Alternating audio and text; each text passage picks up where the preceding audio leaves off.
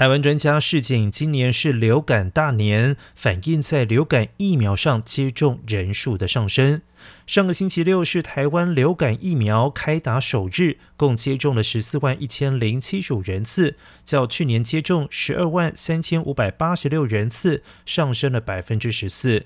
疫情指挥中心发言人庄仁祥表示。接种人次上升，一方面是去年受到新冠疫情影响，地方卫生单位较无力气催打流感疫苗；另外一方面，今年流感和新冠肺炎疫苗可以同时接种，民众的施打疫苗意愿比较高。